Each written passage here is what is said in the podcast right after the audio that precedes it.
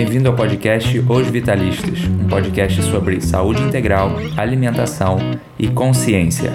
Meu nome é Turi Souza, eu sou nutricionista. Meu nome é Matheus Ribeiro, eu sou médico. Meu nome é Rodrigo Leite e eu sou terapeuta natural.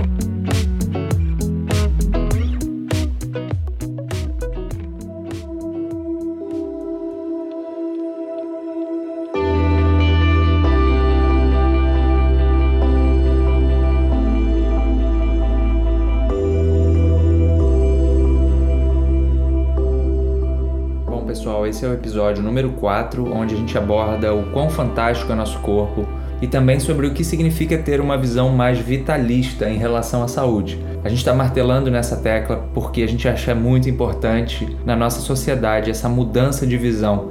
A gente se desconectou da vida, a gente se conectou com a doença e com isso a gente não consegue mais enxergar a beleza do nosso organismo é também um episódio onde a gente faz um contraponto com o uso indiscriminado de medicamentos, com a automedicação que hoje virou um problema de saúde pública. Né? As pessoas cada vez mais usam medicamentos que elas não fazem ideia dos riscos. Então é um episódio onde a gente traz a beleza da vida, traz a maravilha que é esse organismo que a gente tem e também os riscos que a gente corre quando a gente toma essas decisões e essas atitudes sem a assessoria de um profissional, de um médico que possa orientar a gente adequadamente.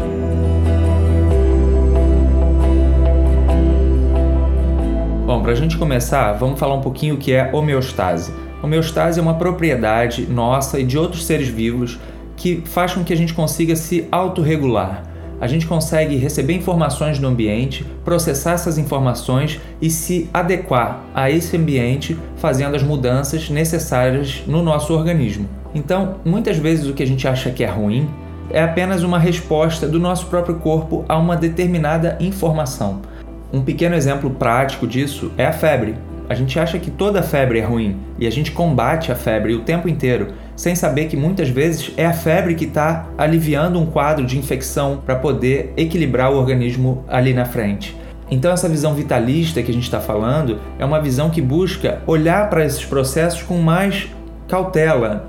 Não é que a gente vai ignorar qualquer coisa e não intervir quando necessário, mas é para a gente ter mais cuidado e mais atenção a esses processos que são naturais e precisam acontecer. E quando a gente bloqueia, com a automedicação principalmente, a gente joga esse organismo para uma sobrecarga desnecessária e muitas vezes isso gera lá na frente um desequilíbrio muito grande e a gente não sabe por que, que esse desequilíbrio está acontecendo.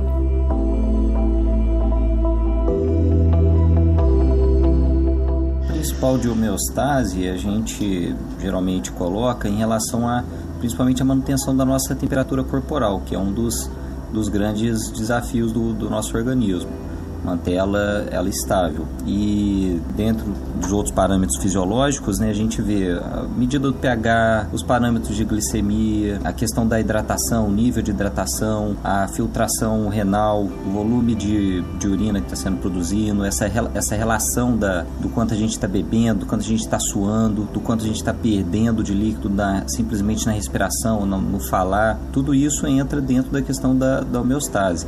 E a gente expandindo um pouco mais o conceito, a renovação celular que acontece a todo segundo no nosso organismo. Né? São milhões de células por segundo nascendo e morrendo, é um ritmo alucinante. A gente tem muitas vezes ideia de um corpo parado, uma artéria parada, as células ali paradas, o sangue circulando, e não é nada disso. É, é, são milhões de mortes celulares e nascimentos a cada milésimo de segundo acontecendo. Então é, é, é muito dinâmico esse conceito da, da homeostase.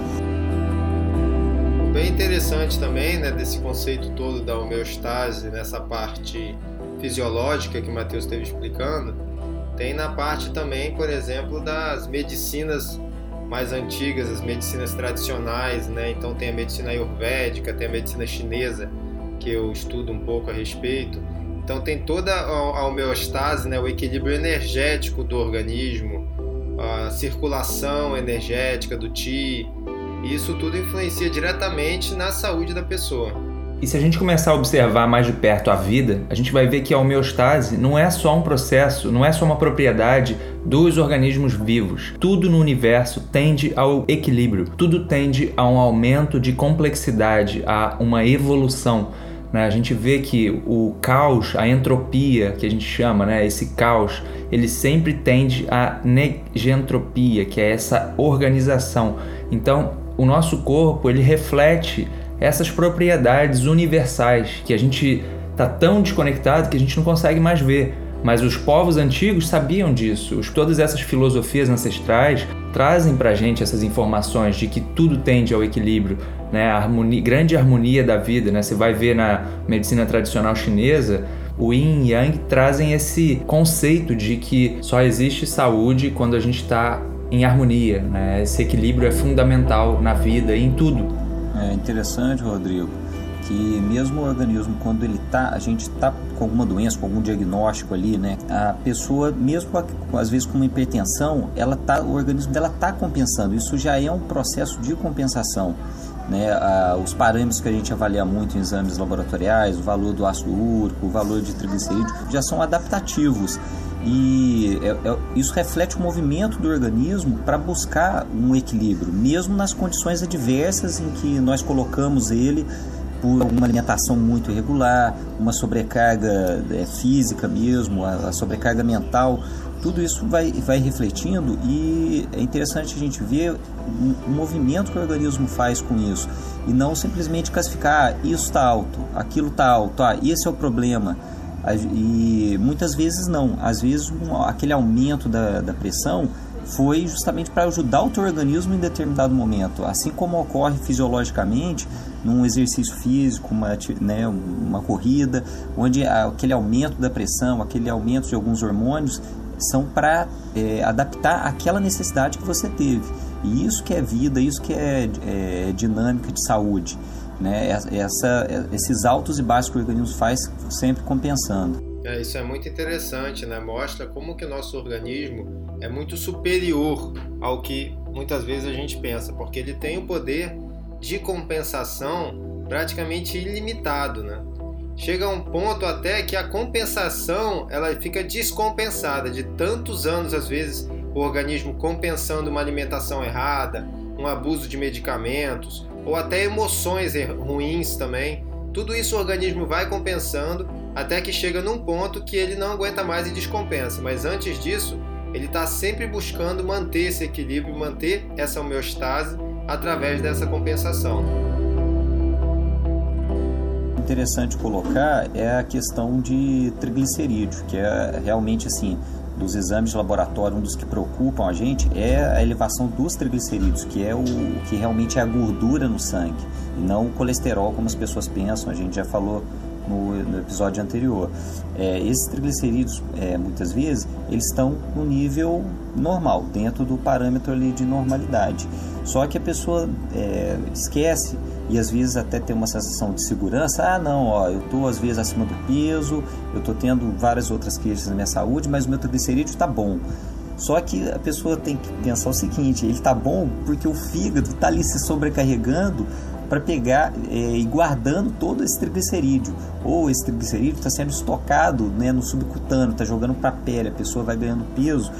E o sangue em si está limpo, porque dentro do que a gente viu do conceito dessa homeostase, para manter aquele sangue limpo com a quantidade adequada, o organismo se livra dele jogando para a pele, jogando para os tecidos, jogando para o fígado, e aí ele vai causar outras anormalidades nesses tecidos, isso vai sobrecarregar o fígado.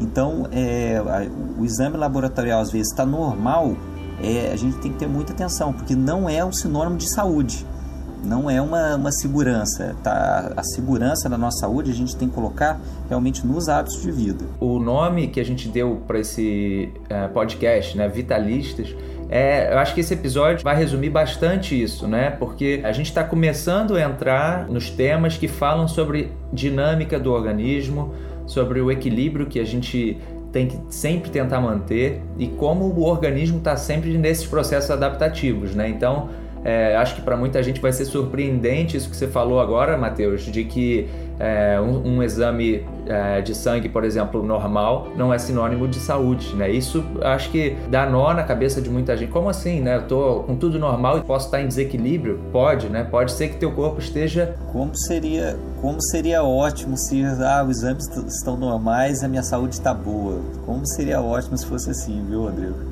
E como seria simples também, né? A gente tende a ter essa visão reducionista, que é o que a gente vai tentar é, fazer um contraponto nesse, nesse podcast, né, para uma visão mais complexa e mais abrangente da vida, né, e da saúde. Essa visão reducionista que a gente teve no século XX é muito perigosa, é muito simplista, né, e o nosso corpo é muito complexo, muito é, inteligente. A gente tende a, a olhar para o organismo com uma visão é, às vezes arrogante e prepotente, achando que a gente vai conseguir controlar tudo e conseguir intervir de uma maneira correta, enquanto isso não é verdade, né? A gente tem que dar um passo para trás, observar o organismo e entender minimamente como ele funciona e dar suporte a ele, né? Tem uma, uma parte de um livro do, do Eduardo Almeida que, que acho que é muito legal, que ele fala que quanto mais ignorante o profissional de saúde, mais intervencionista ele é. Né? Então, quanto menos conhecimento a gente tem, mais arrogante, mais prepotente, mais determinista a gente é. Quanto mais a gente vai estudando e se aprofundando na saúde, a gente e na vida em geral, né, biologia, qualquer campo de conhecimento, quanto mais você estuda, mais você percebe a sua ignorância e mais você se torna humilde e tenta ter um, uma cautela é, ao, ao abordar esses assuntos. Rodrigo, aproveitando essa questão da intervenção que você colocou, é, um exemplo do dia a dia né, nosso é a questão da febre, a questão da tosse, que são sintomas que se transformaram numa, numa grande fonte de lucro. E acaba que as pessoas querem combater a tosse, combater a febre de uma maneira cega, de uma maneira direta, em vez de acompanhar, em vez de perguntar por que está acontecendo aquela tosse, por que essa febre está vindo, né? e qual é a função que o, que o organismo né, se utiliza para. qual o benefício que o organismo está é, tá buscando com essa tosse, com essa febre. E isso é, é todo dia. São mães que, na menor sinal de febre, até febrícula a gente coloca ela já intervém, já quer jogar um paracetamol, já quer começar uma dipirona no, no paciente. Eu falo para as mães, mãe, não faça isso. Esse nosso professor, é, ele mostrou para a gente que um, a cada grau de febre é numa ordem exponencial, de potências de 10. O nível de ativação dos leucócitos, que são as células brancas do nosso organismo, as células de defesa, aumenta em 10 vezes, em mil vezes, 10, 100 mil vezes o potencial dela conseguir combater vírus, combater as bactérias, fazer toda a, cascata do, do processo imunológico nosso. E isso é bom frisar para as mães não, não se desesperarem, elas terem tranquilidade, terem confiança no organismo da criança, que com aquela febre ela está conseguindo, está lutando contra a infecção e que vai ser bem sucedido. É lógico que o profissional de saúde, ele tá, nós estamos aqui para quê? Para acompanhar aquele processo a gente consegue fazer uma avaliação mais criteriosa para saber quando realmente devemos intervir. Mas aí é a questão da maioria. A maior parte, 90% das crianças, não vão precisar de uma intervenção é, de, do antitérmico, não vão precisar da intervenção ali do antibiótico. É um processo que deve ser observado, deve ser acompanhado. E aí outras medidas é, gerais que a gente vai tomar de hidratação, de alimentação, de repouso, que vão ajudar aquela criança a passar pelo processo. Então, essa questão da ignorância, né? enquanto eu, médico, que não tenho é, essa informação, e o paciente, enquanto não tem essa informação e tem medo, medo de menor alteração da febre, medo da menor tosse, já entra naquele desespero, a gente fica frágil e fica vítima para fazer qualquer coisa que seja sugerida por qualquer um ou até por internet, é, fontes ruins que já estão tentando propagandear algum, alguma intervenção e as pessoas vão por si só fazendo, praticando essas intervenções. Então é, é um alerta para a gente pôr o pé no freio com isso aí e ter confiança no organismo, né? Como a gente está colocando, o organismo é, é, maravilhoso, tudo que ele faz tem um sentido. E aí a gente tem que descobrir qual é esse sentido e acompanhar e estimular, né? Tá auxiliando o organismo nesse processo de cura. Então eu vejo que aí faz toda a diferença a pessoa ter o acompanhamento de um bom profissional. Então a pessoa ter um bom médico para tratar dela. E aí as pessoas perderam um pouco da cultura daquele médico de família, o médico que trata o, o, marido, trata a mulher, trata os filhos, às vezes já trata os avós. E as pessoas acabaram ficando, vamos dizer, sem cultura médica e ficam desesperadas por qualquer coisa. Então a pessoa tem um, um resfriado, tem uma febre, ela corre para emergência. E se o médico não der uma droga para ela, ela não, ela não vai sair de lá satisfeita.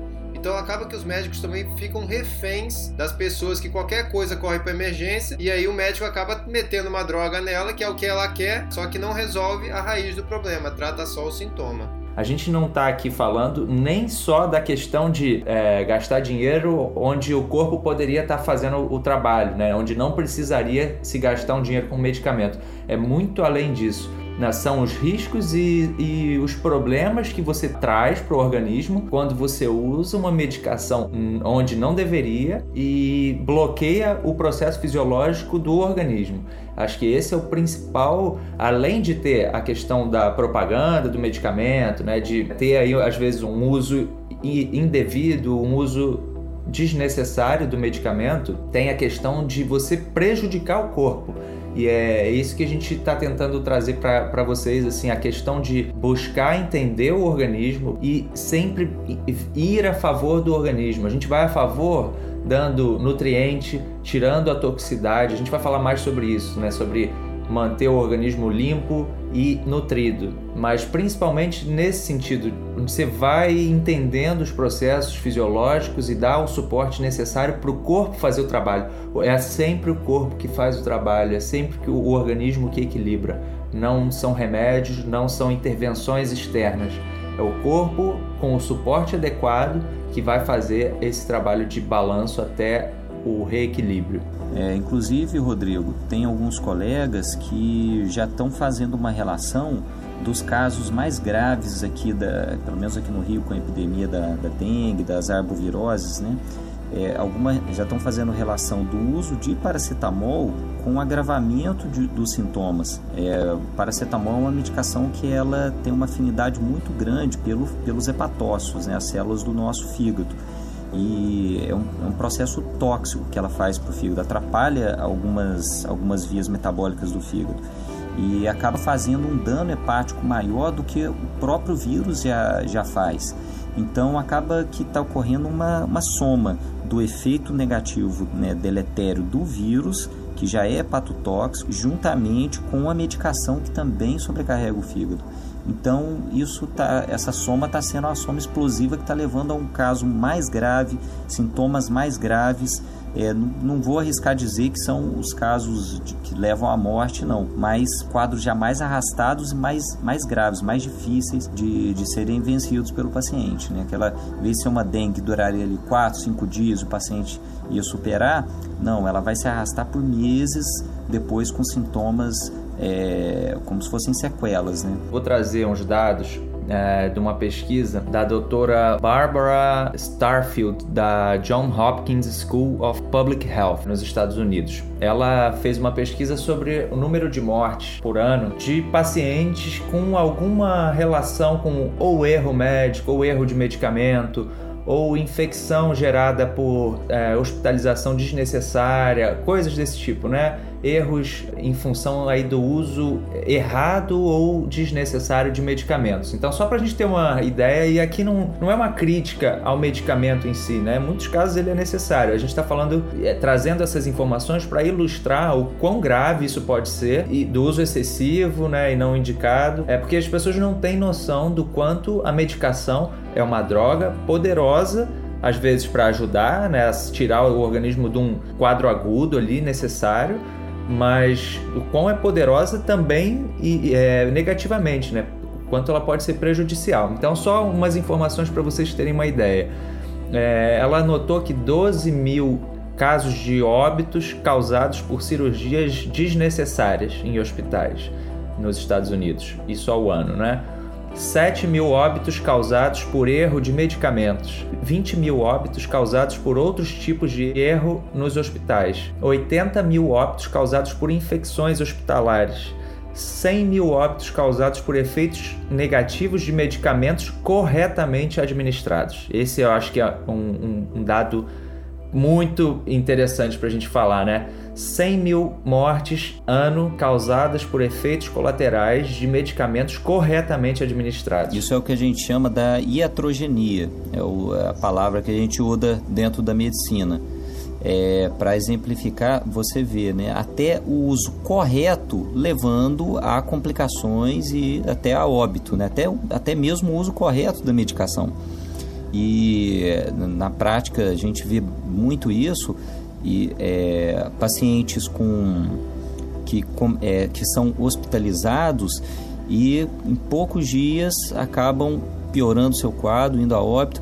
E por isso, muitas vezes, eu faço o máximo possível para o meu paciente não ir para o hospital, para eu conseguir tratar a infecção, até quando for necessário o uso de antibiótico, a gente fazer de maneira ambulatorial e é, com o paciente em casa para evitar essa hospitalização, porque uma vez que ele está sujeito a todas as intervenções que a gente, por protocolos muitas vezes, seguimos dentro do hospital, a gente vai expor ele a multiplicar os riscos.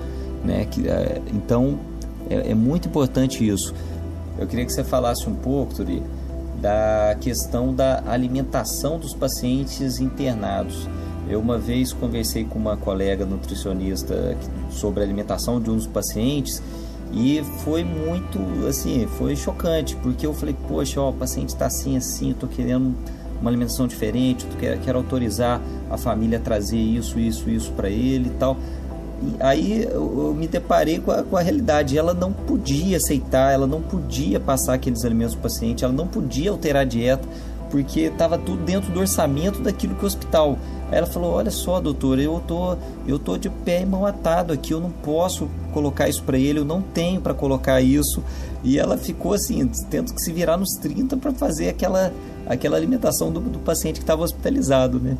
É, eu fiz, eu fiz estágio na época que eu estava me formando em alguns hospitais. E o que eu vi é o seguinte: a, o que eles cuidam de alimentação é se a alimentação é líquida pastosa, semi-pastosa ou sólida, entendeu? Então, assim, eles, eles não estão nem aí porque a pessoa está comendo, se é um biscoito com um suco com açúcar, se é um, enfim, um pudinzinho, ou, eles não estão nem aí para o que é a comida, mas assim, nesse esquema mesmo, Matheus, de mãos atadas, às vezes o nutricionista a, da, daquele, daquele trabalho, ele até tem uma noção que não seria o melhor, mas ele está ali, ele é empregado, às vezes é funcionário público, o que, que ele pode fazer a respeito? Ele não pode fazer nada, ele vai trazer da casa dele. Então ele tem que seguir o padrão que o hospital traz para ele. Então eles mantêm esse padrão assim de comida sem sal, entendeu? Sem gordura. Com isso eles são preocupados. Mas eles não estão ligando se a comida é inflamatória, se é anti-inflamatória, se ela vai colaborar realmente, se ela vai ser é, enriquecida de nutrientes para ajudar em uma uma fase de um pós-cirúrgico ou algo parecido. Infelizmente, a nutrição, pelo menos nos hospitais que eu passei, que eram todos públicos, e mesmo os que eu não fiz estágio, hospitais que eu já fui, que tive minha avó internada, eu vi assim, é simplesmente largado, entendeu? O nutricionista não tem poder para poder chegar e mudar e fazer o que ele quiser, ele chega lá e faz o que mandam ele fazer, ele mantém aquele padrão. Esse é um dos motivos, inclusive, pelo qual eu nunca quis trabalhar em hospital, porque né, depois que você adquire um conhecimento e você fica vendo, meu Deus, aquela pessoa ali tá com tá, tá precisando melhorar a cicatrização dela e estão dando um troço cheio de açúcar para ela. Ou aquela pessoa ali é pré-diabética e mesmo assim estão dando alguma coisa para ela. Então, assim, os pacientes também acabam que não têm direito de, de discutir e as pessoas que estão acompanhando muito menos. Então, na verdade, assim, essa área do Brasil de nutrição hospitalar, ela é muito triste entendeu? É uma, é uma área muito triste e por isso que é importante, assim como a pessoa tem um médico de família, ela ter um nutricionista também para poder dar dicas para ela e ela poder, né, igual a gente conhece algumas pessoas que quando elas tiverem que ser internadas, elas já combinaram que as pessoas levarem comidas para elas lá, porque se for depender da comida do hospital, meu amigo, não tem dieta saudável que sobreviva. Eu tenho exemplos disso. E aí eu estava vendo nesse caso dessa amiga, o pai dela tendo que tomar suco, né? Suco é, industrializado no momento onde ele teve uma crise de ácido úrico, né? Que a gente sabe aí que tem uma relação muito forte com a frutose. E, e, ela falou, Rodrigo, não sei o que, eu faço. A pessoa já tá mal, ela acaba piorando ou não melhorando porque tá ali bombardeada de porcaria. É, então, a gente tem que olhar para isso e pensar no quanto isso é um absurdo que a gente hoje adotou como normal. Mas a gente tem que ser realista e tentar mudar isso porque é inaceitável o que acontece, né? É, e justamente no momento onde é, o paciente mais precisa de uma alimentação adequada, né, é, fica ausente nessa esse reforço né, da alimentação. E aí, Matheus, é, a gente comentou sobre ir a favor do organismo, né? O que significa você dar suporte ao corpo, é, nutrir esse organismo, né? E fazer com que ele funcione da melhor forma possível e ele próprio entre em equilíbrio. Né? E aí eu queria que você comentasse, voltando um pouquinho à questão aí dos medicamentos e tal, como o medicamento quando mal utilizado, ele gera um bloqueio no organismo. O que, que significa gerar esse, né, no que a gente sempre fala aqui? O que, que significa bloquear o organismo? O que, que significa ir contra esses processos fisiológicos do organismo? Geralmente a gente não tem uma visão da complexidade que é cada processo fisiológico que está ocorrendo desde uma cicatrização, desde um processo ali de coagulação de um, de um corte, desde uma contusão que a pessoa sofra, de uma torção é, em tornozelo, uma contusão, né, uma pancada que é, leva em, em, algum ponto do, do corpo. A gente vê de, sempre de uma maneira simples. É, é a seguinte: tá doendo, vou tomar o remédio para dor. A dor passou, eu já ah, tomei um remedinho, passou, resolveu que mágica, que ótimo. E toca a vida, não quer mais pensar naquilo, não quer saber. Com isso, a gente muitas vezes menospreza o papel daquela, o papel da dor. É, é você pensar, poxa, tá doendo. Por que, que tá doendo? Porque aquele tecido tá cheio de metabólitos, teve extravasamento é, celular, extravasamento de sangue, rompeu o tecido, rompeu o vaso. Então tem vários fatores acontecendo naquele tecido, numa simples contusão, numa torção, né, que, que vão precisar de tempo para o organismo poder destruir tudo aquilo que está é, danificado e depois reconstruir tudo aquilo que está danificado. Então é um processo muito complexo. Só que é essa visão simplista, né, que a gente não tem muita informação e de certa maneira, né, não, realmente não dá no dia a dia para as pessoas ficarem estudando, né, não é para todo mundo ter que estudar isso. Mas aí simplesmente essa coisa da dor, tá doendo, vou tomar. Por quê? O exemplo que eu vou usar é esse do torcer o tornozelo. A pessoa não pensa em nada disso, toma lá o anti-inflamatório, toma lá seu analgésico, tirou a dor. O que vai acontecer? Ela vai continuar pisando com aquele pé de qualquer jeito, sem cuidado nenhum. Por quê? Porque está camuflada aquela dor. Ela simplesmente está é, tá, tá enganando o organismo, só que né, fazendo um bloqueio daquela dor, com essa dor camuflada, ela vai continuar traumatizando aquele lugar. Então, a cada passo que ela dá descuidado, ela vai vai comprimir mais aquele tecido, ela vai gerar é, uma inflamação é, de, é, excessiva ali naquele tecido. E, e, do contrário, se ela respeitar aquela dor, entender o que está acontecendo com aquela dor, e é o que acontece geralmente, você vai pisar com cuidado, você muda a tua postura, que vai ser um processo temporário que você vai seguir na, naqueles determinados dias até ocorrer a recuperação daquele tecido. Então, é, isso é importante a gente pegar o, o papel daquela dor enquanto um alarme, um aviso para a gente de que o organismo vai precisar de tempo para recuperar aquele tecido.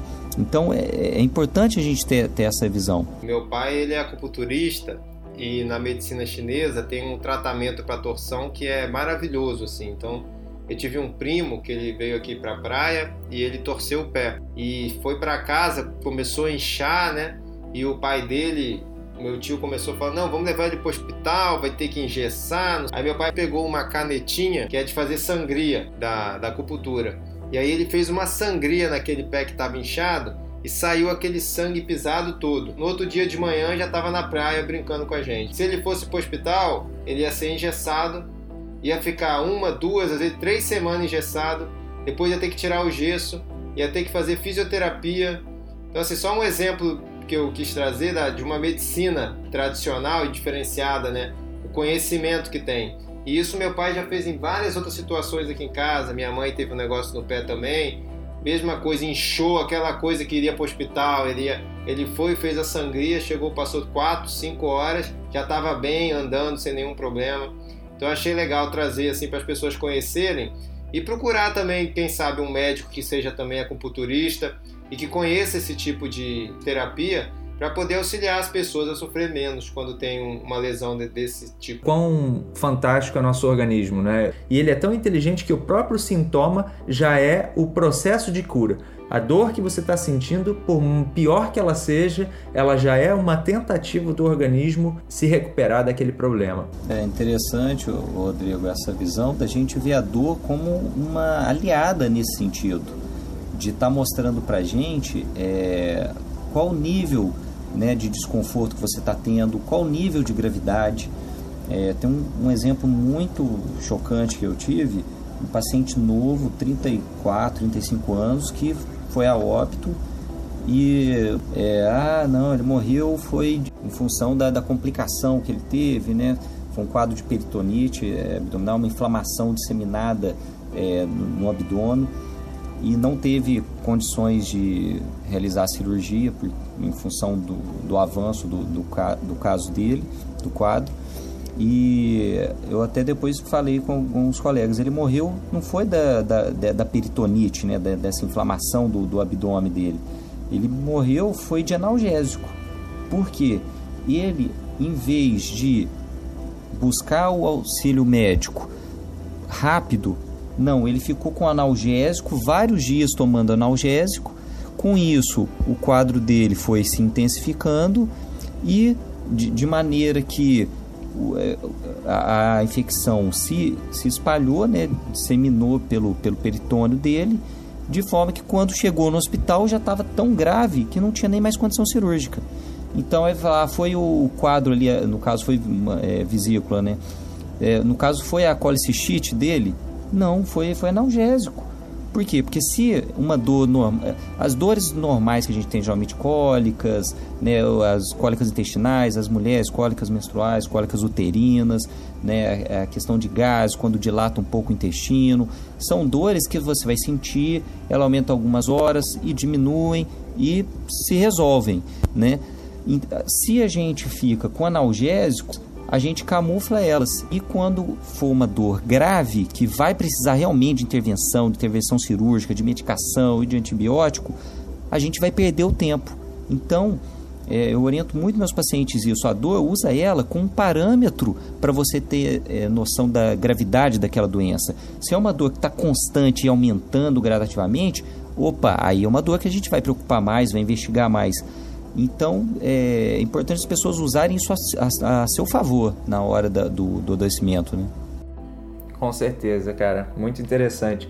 E é, é engraçado que eu uso o mínimo de medicação possível, mesmo quando eu estava na pior fase minha, a medicação química, eu praticamente não, não usava, né? E eu acho que isso foi uma das das coisas que me ajudou a recuperar muito dos problemas que eu tive, porque eu dei o suporte para o organismo fazer o trabalho dele. E eu achava engraçado que eh, no início eu ficava muito irritado, né? Porque as pessoas é, ficam te julgando como se você fosse doido, né? Tipo, ah, você tá maluco, você tem que tomar remédio, você não tá tomando remédio. E eu falava, cara, isso, o meu caso não é uma, não resolve com remédio. Doença crônica, você não resolve com remédio.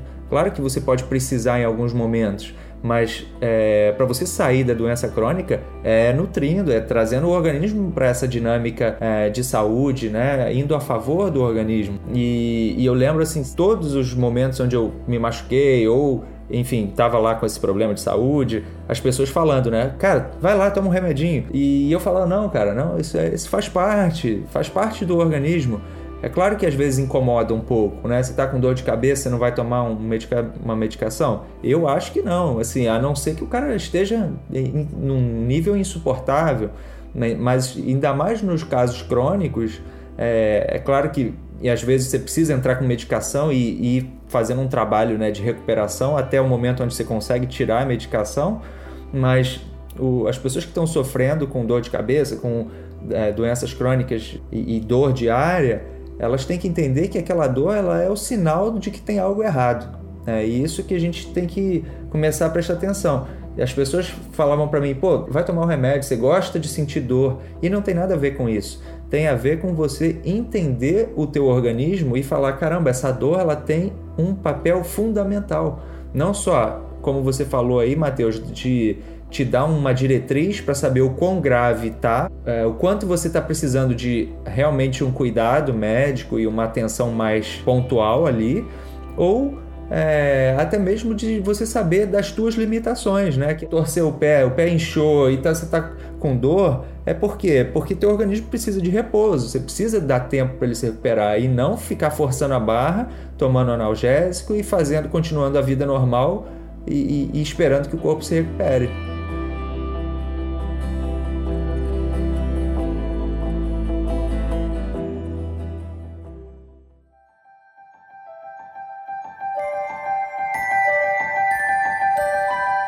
Pessoal, vamos entrar agora numa parte importante em cima disso, que é a questão de ter o organismo limpo. Né? A gente chama de terreno limpo, desintoxicado e nutrido. E aí queria pedir você, Turi, para comentar para a gente a importância de da gente dar suporte a esses processos de desintoxicação e, e, e ao mesmo tempo nutrir o organismo para esses processos fisiológicos terem condições de acontecer a alimentação faz toda a diferença, porque com a alimentação a pessoa pode desintoxicar o corpo dela e pode também manter esse corpo num estado ótimo de saúde para quando ele receber a terapia, ele receber o tratamento, ele poder ter uma resposta diferenciada. Então, por exemplo, as pessoas que têm uma alimentação totalmente desregrada, que comem muito fast food, comer muito carboidrato, às vezes desenvolve esteatose hepática, tem gordura infiltrada no fígado. Então essa pessoa está totalmente intoxicada. E aí a pessoa às vezes desenvolve mais, vai para obesidade, daqui a pouco tem ácido úrico, já está com HDL baixo. E às vezes essa pessoa chega a um ponto que ela toma remédio, esses remédios químicos mesmo, analgésico, toma anti-inflamatório e não sente o efeito de tão intoxicado que o organismo da pessoa está. Então essa pessoa tem que fazer todo um tratamento, mudar a sua alimentação, fazer uma alimentação anti-inflamatória, uma alimentação antioxidante, utilizar nutrientes para ajudar a acelerar esse processo, para ela poder equilibrar o organismo dela e deixar o organismo dela num estado melhor de saúde, até para poder receber uma terapia e ter uma resposta melhor. Alguns pacientes com comentou a questão da hepatite, é, da hepatite não, da, da esteatose, foi da esteatose hepática. A gente tem algumas medicações que a gente usa, né, pra, principalmente na questão dos triglicerídeos, para tentar diminuir com medicações esses triglicerídeos. Né? E dentro do tema que a gente está trazendo, trazendo hoje, de como o organismo é, é, é formidável, é potente, né? É, tem recurso para lidar com as coisas, eu vejo um, um resultado excelente nos pacientes que estão fazendo acompanhamento nutricional e mudando o hábito de vida, mudando o hábito alimentar, o resultado mais rápido do que com algumas medicações. É, em alguns pacientes com, com triglicerídeo muito alto, eu cheguei a ver uma redução assim de em coisa de 20, 30 dias que eu nunca vi com as medicações, que nos pacientes que estavam usando medicações. É impressionante. Então, assim, isso para mim foi só um, um, exemplo que reforçou a, né, essa, essa potência que o organismo tem para lidar com, a, com adoecimento, com a, normalizar de novo, limpar o, é, os excessos, né? Com certeza, né? Não tem nada igual. Às vezes chega um paciente para mim, ele vem, ah, eu tenho esteatose hepática. Isso, isso aí para mim é só fazer dieta. Ah, eu tenho é, a glicose alterada, triglicerídeo meu é 500. E, ah, tranquilamente, isso aí tudo vai baixar com a dieta. Ah, até o meu colesterol é alto, vai baixar com a dieta. Mas eu vou comer gordura, vai baixar. Porque seu colesterol está alto, porque seu organismo está todo inflamado. Porque está comendo um excesso de açúcar e está tendo um excesso de produção de insulina. Isso está inflamando seus vasos, inflamando seu organismo, fazendo com que ele produza esse excesso de colesterol. A partir do momento que você muda a sua alimentação, você entra com uma alimentação anti-inflamatória, você resolve isso exatamente, Matheus, em um mês. Tem paciente que vem com o exame todo alterado. Eu falo assim, ó, faz um mês de dieta. A pessoa faz um mês de dieta, todos os exames estão certos. Esses exames, né? É, colesterol, triglicerídeo, glicose, ácido úrico, os marcadores de esteatose hepática. Às vezes a esteatose nem saiu toda. Quando faz o, a ultrassom, ainda tem um pouquinho, mas os marcadores logo mudam. Por quê? Porque é muito rápido o efeito. A pessoa fica convivendo com aquele problema, um fígado intoxicado. E o fígado ele é o responsável por fazer toda a detox do organismo. Então imagine uma pessoa com um órgão que é responsável pela detox, com esse órgão intoxicado. Então essa pessoa está toda intoxicada. Então é muito importante a pessoa ter esse conhecimento. A pessoa com esteatose hepática, é só fazer uma dieta low carb, a esteatose hepática vai embora. Porque a esteatose hepática ela é ligada à frutose. Como você mesmo falou do ácido úrico, a frutose que é a causa principal da esteatose hepática. A frutose que está presente no açúcar, que metade do açúcar é frutose, outra metade é glicose. A frutose que está presente nos produtos industrializados, bolo, biscoito, refrigerantes, sucos. É, até quando a pessoa está com esteatose hepática, até algumas frutas mesmo naturais ela tem que evitar por causa desse excesso de frutose. Então, quando ela faz uma dieta low carb, é naturalmente retirar esses alimentos e mesmo que ela não tenha que emagrecer, a gordura no fígado dela é revertida. Isso aí eu posso falar quantas vezes eu quiser que eu reverto todas. Não teve um paciente que apareceu no meu consultório com esteatose hepática e não reverteu. Então, é muito importante ter esse conhecimento que uma dieta anti-inflamatória, uma dieta de baixo carboidrato, tem esse poder, às vezes em um mês, em mudar a saúde da pessoa. E aí depois é só a pessoa manter um padrão ali para ela não desgringolar de novo e entrar num padrão de adoecimento. Muito legal vocês compartilharem esses casos, né? Porque eu acho que isso faz as pessoas entenderem a beleza que é o nosso organismo. A gente se convenceu de que nosso corpo precisa de remédio, precisa de é, medicamento e que a gente é, tem que lidar com as doenças, né? Eu sei que as doenças são uma realidade. É, a gente ainda vive num, num momento onde as doenças fazem parte da nossa vida. A gente tem que aprender que é, existem casos genéticos, existem casos onde a gente vai ter que lidar com a doença, não tem é, escapatória em alguns casos mas o principal é a maioria dos casos é evitável, possível de ser revertida. Então, e isso a gente precisa entender. A gente se convenceu de que a doença é a lei, né? é a base da nossa sociedade.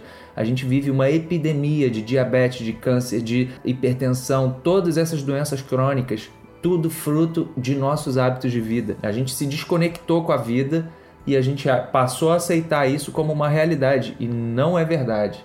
A gente vai entendendo aos poucos que a saúde é a base da vida. Né? A saúde é a constante, o organismo está sempre buscando a saúde.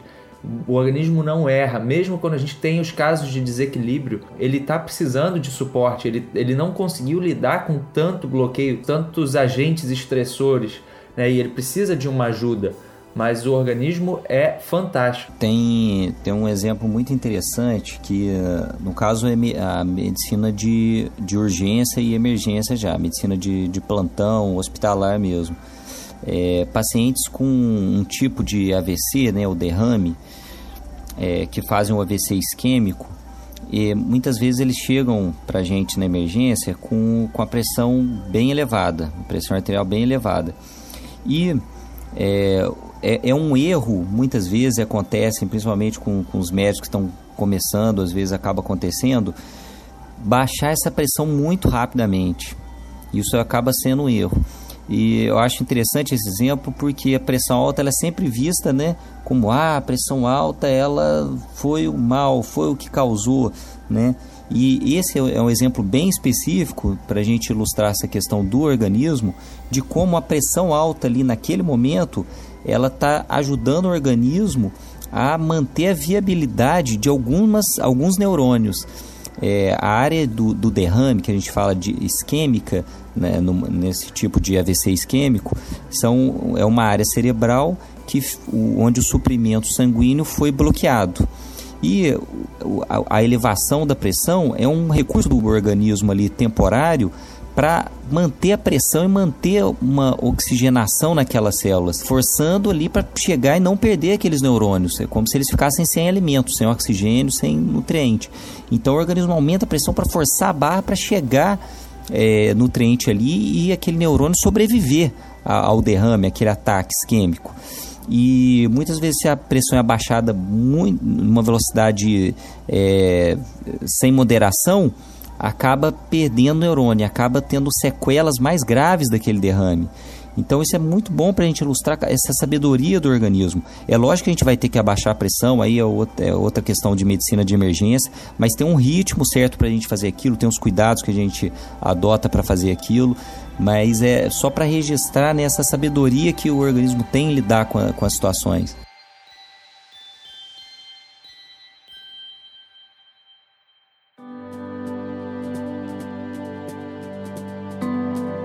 Bom, e, e aí com isso tudo que a gente está falando, fica muito claro que a gente precisa entender mais sobre a fisiologia. O que é a fisiologia? É o funcionamento do nosso corpo. A gente não tem muita noção da, do nosso organismo e de, que a vida é complexa e de que a saúde e o organismo são complexos, onde os sistemas todos estão em comunicação o tempo todo, tudo está interligado, não existe sistema circulatório, sistema endócrino. Isso são classificações que a gente faz por uma questão de metodologia, mas o corpo é uma coisa só. Né? Se o sistema imune está alterado, de todos os outros sistemas vão estar tá alterados. Né? A gente, o tempo todo, o organismo está consciente. Né? Isso é uma coisa que é muito interessante. Você começa a ver que não existe desinformação no organismo. Quando há desinformação, há doença. O câncer é uma célula que perdeu informação. Né? As doenças crônicas, né? quando você tem uma, uma doença aguda, uma doença crônica grave, aquele órgão ele para de é, receber o fluxo de informação necessário para conseguir manter a função e a forma que ele tem e que ele deveria ter para funcionar adequadamente. Então, a gente começa a entender o conhecimento sobre o nosso corpo é fundamental, porque se você não sabe o que você come, o que está acontecendo no teu organismo, você não sabe muitas vezes nem como pedir ajuda. E a gente precisa saber, minimamente, a gente tem que entender como o nosso corpo funciona. Claro que tem que procurar médico, tem que procurar um nutricionista ou outro profissional de saúde que ela é, esteja tratando. Isso é fundamental ter acompanhamento, mas ela precisa ter consciência do corpo dela. E aí, Matheus, você poderia também falar pra gente um assunto que daria um episódio inteiro, de repente a gente até faz isso mais pra frente, que é sobre a medicação infantil e como isso está é, em níveis alarmantes hoje em dia, não só a questão do, do excesso e do uso indevido de medicamentos em crianças, mas também os quadros crônicos começando muito cedo. Né? A gente já vê diabetes em, tipo 2 em criança e diversos outros problemas graves que normalmente era, aconteciam lá para 50, 40 e pouco, 50 anos, né? depois de um, já uma vida de desequilíbrio, a gente começa a ver agora já no início da vida nós negligenciamos a, a saúde da criança desde a amamentação. A amamentação está sendo menosprezada, está sendo pouco divulgada, tá, tá se divulga, é, tá, estão se divulgando é, tabus de que o leite é fraco, de que o leite não sustenta. Isso é muito forte. A gente vê hoje dentro dos hospitais é, tem alguns protocolos do Ministério de Saúde, algumas algumas premiações que o, o Ministério da Saúde faz em alguns, alguns serviços, como se ele fosse amigo da criança. Né, como em hospitais que tem um serviço de estímulo ao aleitamento materno. Tem país né, que aqui deveria seguir o exemplo, onde a amamentação é uma emergência médica. A mãe que não tivesse leite no momento ou passasse alguma situação onde caiu a produção dela é, de leite ou por algum motivo não vai poder realizar aquele leitamento, de, o, os bancos de leite terem, é, assim como emergência mesmo, uma ambulância para levar o leite até aquelas crianças. Tamanho a importância na, na questão da, da, formação do trato é, digestivo daquela criança, na, na composição da microbiota daquela criança. E eu falo para os pais que a gente paga um preço muito alto, porque a, a gente acha que está ganhando tempo é, dando aquilo que é mais prático, dando aquilo que é industrializado, dando o que está ali ao alcance. A gente acha que vai ganhar tempo no dia a dia, tempo de não perder para não perder no jantar, tempo para não perder no café da manhã. Só que aí onde eu coloco é o seguinte: quanto tempo a gente vai perder comprando depois medicação? Quanto tempo em hospital, em fila de hospital, em fila de consultório, em função dos diversos problemas que aquela criança acaba apresentando, em função de não passar pela, pelo aleitamento materno e entrar já no, no, nas fórmulas de leite. É, desde a da, da questão do trato digestivo, as, dia, as diarreias, as questões respiratórias, a, o aumento de incidência de asma, o aumento da chance dela vir se tornar uma criança obesa. Então, é, a, as dermatites que acabam acontecendo também. Então a criança fica com uma saúde mais fragilizada. É, é um tempo que não compensa. Não, com certeza, essa parte do aleitamento materno é importantíssima, né? Começando pelo parto, né? O médico já forçar a barra para o parto ser cesáreo e aí a criança já vai nascer com déficit de, de desenvolvimento de flora intestinal por não passar no canal vaginal, não ter contato com aquelas bactérias. Eu queria só trazer um, um dado em cima disso aí que, que vocês estão falando sobre o parto normal. Uma das coisas mais chocantes no Brasil, né, em relação à saúde pública, é porque o Brasil atualmente é o país, é, se eu não me engano, no mundo inteiro que mais tem partos é, cesarianas. Chega a 85% dos casos do, do, dos nascimentos em, na rede particular é cesariana. E só para a gente ter uma ideia, é, a Organização Mundial de Saúde recomenda que a taxa seja de 10 a 15%. Esse é a recomendação global. Aqui na Austrália, é, há, um tempo atrás era 20% a taxa. Hoje está em 32, 30 e poucos por cento e eles já estão reclamando muito, assim, tá todo mundo falando sobre isso. É, na Islândia é 14,8%. Né? Então você vê que assim é uma discrepância e, eu tive a oportunidade de fazer um é, participar de um seminário sobre é, parte cesariana e toda essa parte de microbiota infantil é, e, a necess, como o Turi falou aí da necessidade desse é, do bebê passar pelo, pelo canal vaginal e entrar em contato com essas bactérias da flora vaginal, né, que faz, constitui depois a flora desse próprio bebê. Só para finalizar essa questão, Rodrigo, é, eu, eu, vejo que isso é, uma, é falta de informação. As mães que têm informação, que conhecem, que buscam informação, que se interam, que se, é, o empoderamento da mulher, que se empoderam, elas vão para o parto normal.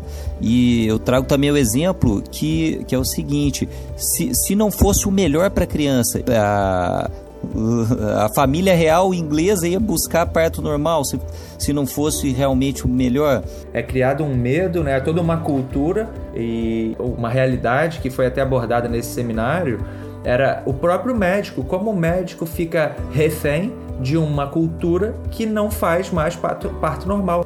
É o termo que a gente usa técnico é, é distócia que a gente fala é, é uma desproporção da bacia em relação ao tamanho do feto. E hoje meio que disseminou essa, isso como justificativa para muitas cesarianas. Né? E, e, é impressionante como que isso vai disseminando de uma maneira que, que não é verdadeira. É, até, até as medidas não, não são feitas adequada, adequadamente, os parâmetros ósseos não estão sendo medidos, não estão sendo avaliados, e que, que são parâmetros de exame físico né? E simplesmente está se usando isso como às vezes uma desculpa. E só que a mãe que é informada, ela tem confiança, ela faz questão, ela busca e ela também passa confiança para o profissional que está fazendo o pré-natal dela e busca também desse profissional, é lógico, tem que ser um profissional que esteja preparado para passar a informação para ela e ela se sente segura na hora do parto, ela se sente confiante na hora do parto, ela sabe que vai dar certo porque é, dá certo e é, e é normal e, e, é rápido e acontece e, e pronto. Claro que é uma opção da mulher escolher a, a, questão não é essa, né? A questão é sobre a saúde, o que já se sabe é, em relação à saúde, tanto da mãe quanto da criança, nos partos é, onde você tem uma operação e um parto normal. Né? Então você vê aí uma mãe que faz um parto normal e no dia seguinte está em casa, né? às vezes no mesmo dia está em casa. Claro que a gente tem tecnologia para auxiliar nas, nos casos onde há dificuldade, em assessorar ali, monitorar tudo de perto, mas a, a, vida né, deveria ser tratada de uma forma não você vê como a ignorância vai para a intervenção exagerada até na, no nascimento de uma criança. O ponto de vista do médico eu, eu, vi, eu vejo que o profissional, quando ele pega uma paciente que está muito insegura, acaba aumentando a chance também desse profissional optar por uma cesariana. E aí é onde eu vejo a questão da informação, porque se essa mulher está muito segura, o profissional na hora ali do, do parto, ele sente a segurança da mulher e ele vê que está tudo bem e, e, a parte emocional da mulher tá sob controle, ela tá confiante e aí vai tudo prossegue bem. Agora, se essa mulher tá emocionalmente desestabilizada, tensa, com medo, realmente vai afetar o parto dela. Ela não vai conseguir fazer dilatação, ela não vai conseguir é, passar pelos processos que ela precisaria, tá confiante para que fisiologicamente ocorresse. E o profissional acaba indo para a cesariana também nesse aspecto. Tem que procurar um médico que defende essa bandeira do parto normal. E aí esse médico, ele vai fazer o médica, né? Ele vai fazer o possível para poder ter um parto normal. A minha irmã mesmo, por exemplo, ela teve um parto em Juiz de Fora, que tem uma casa de parto lá, que é feito por enfermeiras. E lá praticamente todos os partos são normais. A gente vive um momento muito polarizado na nossa sociedade e temas como esse são motivos de divergência e às vezes as pessoas é, brigam, discutem por uma questão de visões diferentes. O que a gente está falando aqui é a importância do parto normal. É muito importante. Agora, se por algum motivo você não pôde fazer, ou alguém que você conhece não pôde fazer, por uma questão específica, ou até mesmo por uma escolha, é, eu acho que o respeito em relação a isso, a gente tem que conseguir dialogar estou abordando isso aqui porque eu sei que é um tema polêmico e que muita gente vai se incomodar. Outros vão adorar porque a gente tem uma visão parecida com a deles, e muita gente vai detestar porque a gente está falando contra a visão dessas outras pessoas. Cada um escolhe o que acha melhor e o que acredita ser melhor para si. O que a gente está tentando trazer é: existem pesquisas, é, a própria recomendação da Organização Mundial de Saúde, a prática em diversos países ao redor do mundo, tudo isso mostra para gente que o parto normal é fundamental para uma questão de saúde pública. Dos anos 2000 para cá, a gente viu um aumento gigantesco nas pesquisas sobre microbiota intestinal. E por que isso? Porque as pessoas estão muito doentes. E aí a gente entra na importância dessa transferência da microbiota que acontece da mãe para a criança quando a criança está passando pelo canal vaginal. E ela engole, a criança engole essas bactérias e essas bactérias colonizam o intestino dessa criança, modulam o sistema imune e a partir dali a criança tende a ter uma vida e uma saúde mais estável. É fundamental a gente ter uma, uma diretriz de saúde pública aí, é, fomentando o parto normal, e aí essa visão reducionista, imediatista que às vezes a gente tem também na área da saúde atrapalha, porque a gente acha que o impacto vai ser ali na hora e não é. Né? Isso tudo para falar que a gente tem que se respeitar, respeitar a visão de quem optou ou não pôde fazer um parto, porque o Matheus comentou antes do podcast de casos de mães que são é, discriminadas porque não fizeram parto normal. Né? A gente tem que conseguir dialogar melhor, a gente tem que conseguir ponderar mais sobre temas polêmicos para a gente avançar. Temas como aborto, temas como. que são questões que a gente precisa aprender a debater. Então o que a gente está falando é se é viável para você fazer um parto normal, amamentar a criança pelo, por um período mais longo, faça, porque isso é bom, é bom para ela. Se não for possível, é, existem alternativas, né? De repente é com um nutricionista e com um médico que vai avaliar adequadamente aí se é necessário é, o uso de probióticos para ajudar a modular esse sistema imune. Então a gente tem que se abrir mais para esse diálogo. É isso que é o mais importante. É, depois que a criança já nasceu, já passou por vários, várias questões, né? Aí entra muita questão de erro de medicação, é, muita medicação excessiva, quadros simples que as crianças passam, que são adaptações e que muitas vezes são medicamentalizadas e muitas vezes em excesso. Tudo isso dá para a gente evitar, Rodrigo. É, no dia a dia da, das crianças, várias vezes é uma tosse que são questões climáticas, são questões ambientais, de animal de estimação, detalhes que ainda não constituem assim, um diagnóstico rígido de ah, uma alergia respiratória, alergia à poeira, alergia a ácaro, é, uma, uma dermatite de contato, que às vezes a gente já coloca um, né, rinite, é, bronquite, às vezes a gente já classifica a criança em diagnóstico pesado, né, diagnósticos é, mais sérios que vão trazer uma desculpa, às vezes, para um tratamento com muita medicação e de maneira precipitada, é, Rodrigo. Então, é, é importante os pais ganharem consciência e levarem a profissionais que sejam pacientes, que sejam bem informados, para profissional que queira ouvir o caso do paciente, saber exatamente como está sendo aquilo, o profissional que avalie corretamente a, a, intensidade daquele sintoma, as repetições, como tem sido. E aí é onde a gente fala de um, de um cuidado integral, né? Conhecendo o ambiente do, do paciente, conhecendo a família, porque muitas vezes dá para a gente evitar a medicação. Um, um, dos exemplos mais simples, né? Às vezes começa um pouquinho uma irritação é, de faringe, a garganta começa a ficar um pouquinho dolorida e vem antibiótico. A mãe desesperada leva para o hospital antibiótico. Uma febrículazinha leva antibiótico. Uma tossezinha que começou leva antibiótico.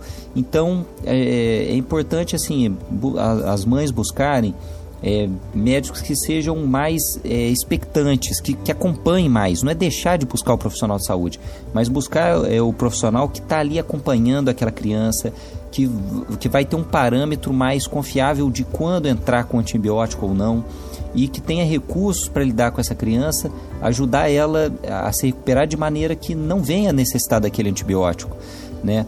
é, e que oriente essas questões ambientais, essas questões é, comportamentais, até alimentares da criança, que estão produzindo sintomas que são sintomas muitas vezes leves. Tem muita coisa aí para a gente proteger a saúde dessas crianças, ô, ô Rodrigo. Muito legal, muito importante isso, né? A gente vive um momento onde o excesso de medicação infantil, o excesso de antibiótico, joga a criança para quadros às vezes crônicos, anos depois, né? E a gente não, não tem ideia de como o corpo se adapta o tempo inteiro e muitas vezes a gente não consegue ver imediatamente, né? Às vezes são, leva muito tempo para isso aparecer e lá na frente a gente nem sabe por que, que apareceu. Então, que isso sirva aí de é, uma busca para os pais e mães né, que estão preocupados com, com seus filhos, com a saúde dos seus filhos, que tenham cuidado, como o Turi falou, de, e, e como o Matheus está falando também, de buscar um médico que tenha essa postura respeitosa do organismo, um médico que tenha essa visão mais complexa da vida, né? mais abrangente da vida e da saúde e que respeite os processos do corpo sem nunca negligenciar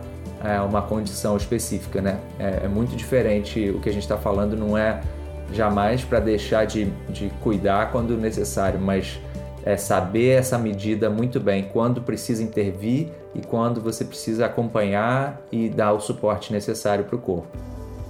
Rodrigo, para completar essa, essa questão do, dos, dos, antibióticos, né, o do uso excessivo, indevido dos antibióticos, é, citar aqui uma, uma das pesquisas que a gente viu até em aula com o Dr. Eduardo foi aquela pesquisa onde eles abordaram o desenvolvimento é, morfológico, o desenvolvimento do, dos ratos que, com o uso de antibióticos mostrando hipoplasia de alguns órgãos, órgãos que não se desenvolviam, musculatura que não se desenvolvia adequadamente, pulmão que não se desenvolvia adequadamente, fígado não se desenvolvia, é, formação cardíaca também com falhas, dos ratos que tinham a introdução do antibiótico ali muito precoce. E, e isso foi uma das pesquisas que ele citou lá pra gente que foi bem, bem chocante. De ver assim, o, o, aonde pode dar, né? Aonde pode chegar o, o efeito desses antibióticos, né? Em, na questão da formação, da, do desenvolvimento é, muscular, desenvolvimento de órgãos da, dessa criança que está em, em fase ali de crescimento, né? É, a gente vai fazer um, um, episódio só sobre isso, né? Sobre a importância aí das bactérias, né? E como o antibiótico gera problemas gravíssimos, não só digestão, sistema imune, mas como você está falando, muito mais além do que a gente imagina, né? E aí, para a gente fechar essa questão, o, o Matheus, queria só que você falasse rapidamente do risco associado aí de álcool e medicamento. Uhum. É porque assim, são duas coisas que já estão totalmente erradas. Então acho que assim, eu, não sei se, não sei se adianta dar. Você da, é um é, amigo do tipo... Rodrigo que tá enchendo a cara e tomando anti-inflamatório, ele quer que você. Não, poxa, é, você pode usar bastante anti-inflamatório, é só você não tomar aquela cervejinha, dá um tempo, né? Pô, você tomou o álcool tá hoje? Você tomou o álcool hoje? Ele, o álcool já aliviou a sua dor. Você deixa o anti-inflamatório Faz pro dia revezamento. Seguinte. Reveza. É só você revezar o anti-inflamatório um dia e o álcool no outro. Não, cara, peraí. Aí, ó. Bom tratamento. O pessoal vai se amarrar. Mais importante até do que a informação em si é a gente acreditar na vida, né? A gente ter essa é, é mais do que algo pensado, algo intelectual.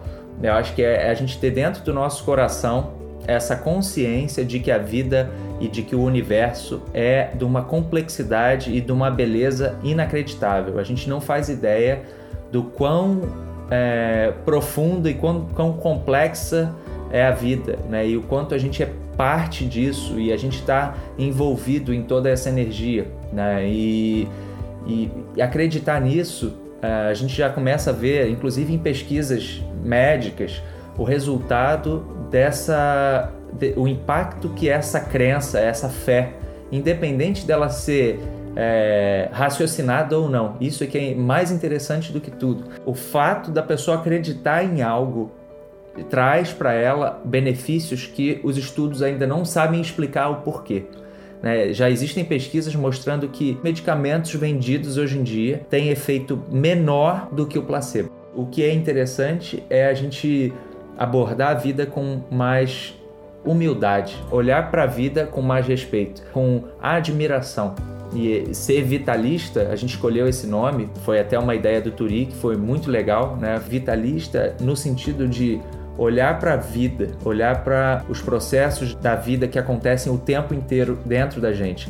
Se a gente soubesse a quantidade de processos, da quantidade de é, atividades de cada célula, de cada bactéria que a gente tem no nosso corpo, o tempo todo agindo para manter o equilíbrio, para manter os processos de homeostase e para fazer esse corpo ter saúde, a gente ia entrar num processo de admiração e respeito muito profundo.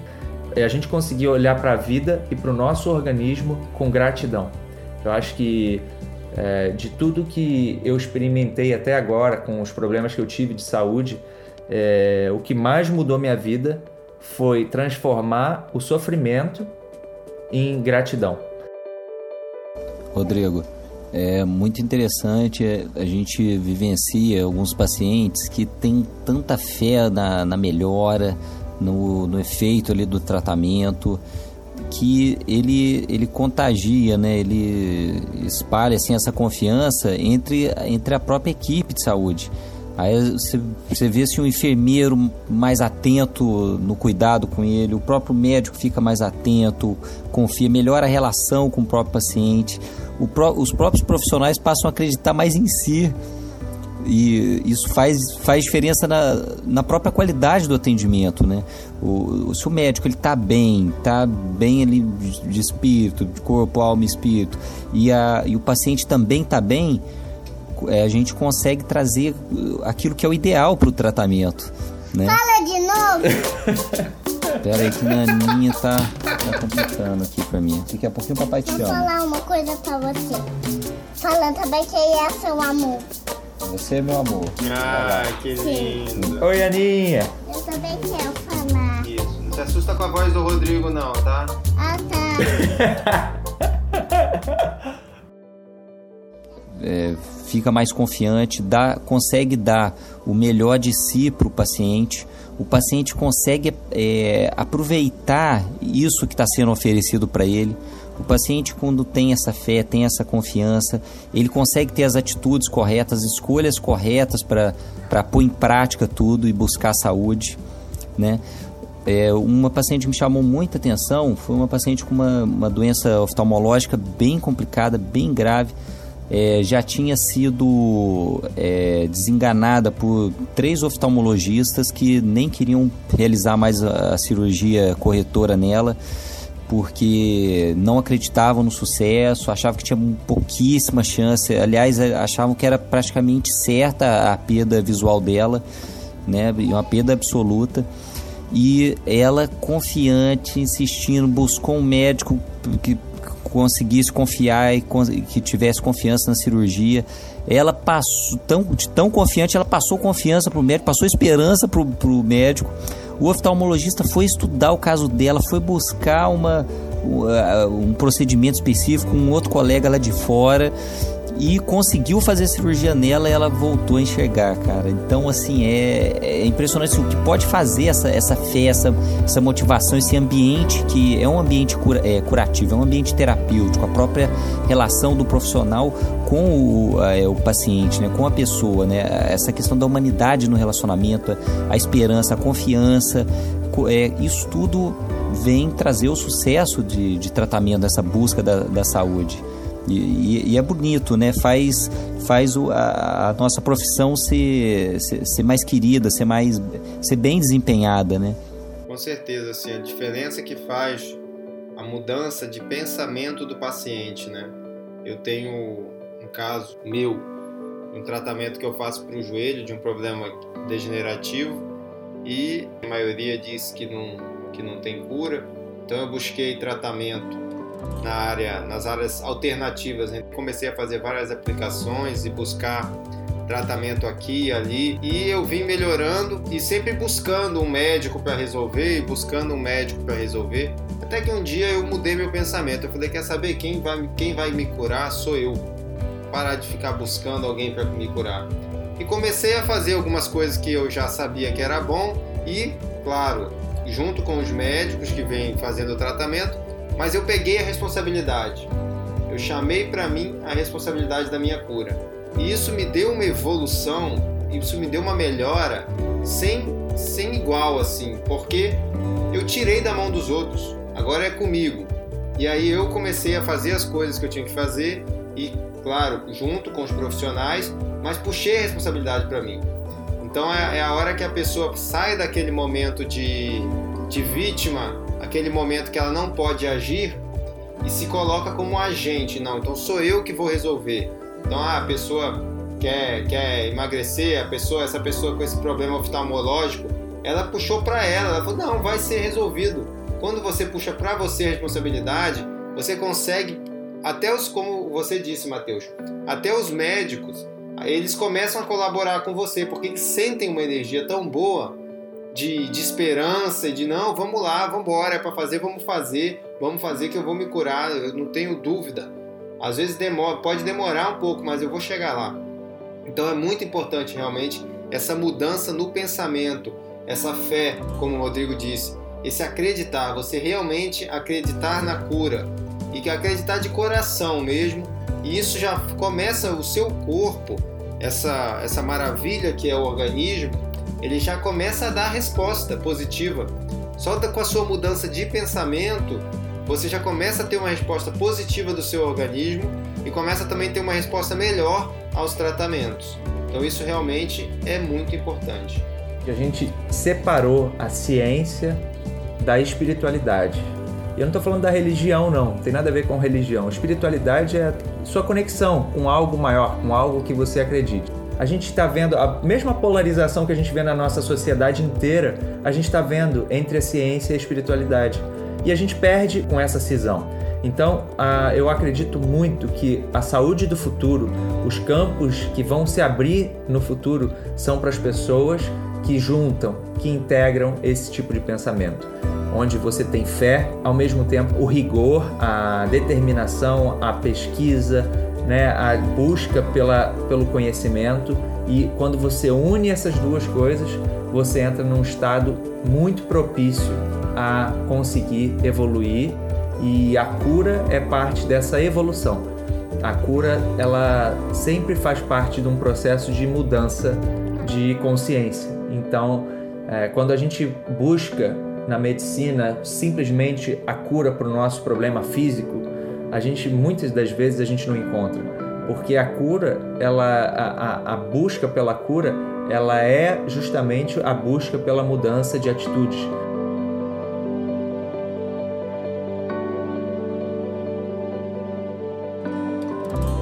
E aí, quando a gente passa por uma dificuldade na nossa vida, às vezes um, um adoecimento, às vezes vê alguém que você ama sofrendo, e a gente vê que a gente não é nada sozinho, né? A gente começa a, a, dissolver esse ego que faz com que a gente seja tão arrogante e ache que a, a parte intelectual, mental, é a única parte que tem valor. Né? A fé é uma coisa fantástica, é uma é talvez a maior força que exista, né? O amor e a fé. Quando Jesus falou de fé mover montanhas, não é, é fisicamente que ele estava falando, né? É a questão de a fé é o que faz a gente conseguir caminhar quando é, a gente acha que a gente não tem mais força, quando a gente está no nosso limite, né? Quando a gente já não sabe mais, quando nossa lógica não deu conta, quando todas as eu, eu enfrentei tanto isso. É, de buscar ajuda e tentar correr atrás do meu caso e descobrir o que, que eu tinha, por que eu estava sofrendo tanto. E aí, quando você já está cansado de se debater, já tentou de tudo e não consegue resolver, você começa a entender que você precisa confiar na vida, você precisa confiar no corpo, você precisa fazer tudo o que você pode fazer para melhorar.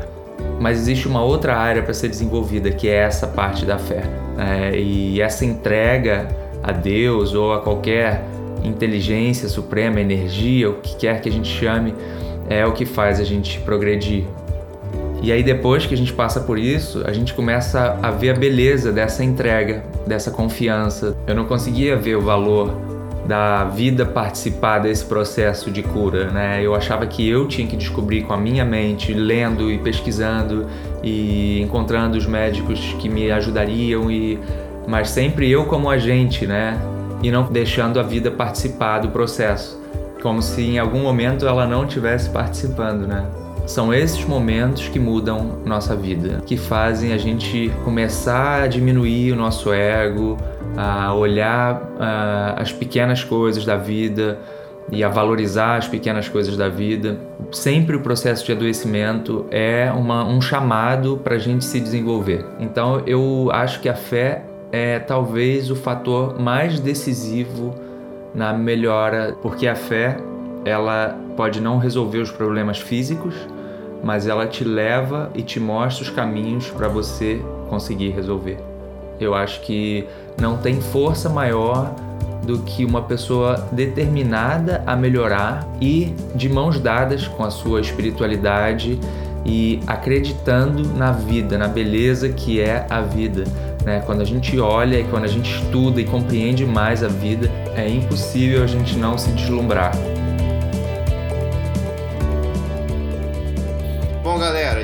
Vocês tenham gostado do episódio de hoje. Deixem aí os comentários de vocês, compartilha com seus amigos, com quem vocês acham que pode se beneficiar. Você que está ouvindo aí no SoundCloud, dá sua curtida, deixe seu comentário. Se você está ouvindo no Facebook, curte nossa página do Facebook. E você que já está ouvindo no iTunes, galera, nós já estamos no iTunes também. Você pode ouvir por lá e deixa lá também sua avaliação quantas estrelas você acha que a gente merece. Deixa seu comentário também, vai ser muito bem-vindo. Deixa uma pergunta, pode interagir com a gente à vontade, que nós estamos aqui à disposição para poder interagir com vocês e poder construir um podcast legal de saúde, de consciência e de vida saudável. Esse é um episódio importante nessa consciência né, do nosso corpo, na consciência de que a vida é fantástica e de que a gente precisa se conectar com isso. A gente tem que parar de olhar para a doença e olhar para a saúde. E a gente tem que lembrar que a gente tem um corpo físico, mas também tem uma parte emocional e intelectual, mas também uma parte energética que a gente conhece muito pouco, que a gente vai falar mais para frente sobre isso, e uma parte espiritual, que também a gente precisa levar em consideração. Então, só quando a gente abraça isso tudo é que a gente consegue ter uma visão integral do, do organismo. Vai lá, Matheus. Ué, eu vou ter que fa falar também? Acho que tá bom, vocês dois já. Vocês dois já finalizaram. Né? Isso que ele falou agora eu já boto no final, né? não, não põe não, de sacanagem. Não, foi isso ele não, nunca cara. vai saber, né, cara? Quando ele tiver uns 80 anos que ele for parar pra ouvir, ele fica zoado. Pode, pode ficar tranquilo que eu não vou botar não, Matheus. Ele, ele não ouve, né? Ele não ouve mesmo, eu vou botar isso tudo. É, isso aí, moçada. Foi muito bom. Show de bola. Episódio.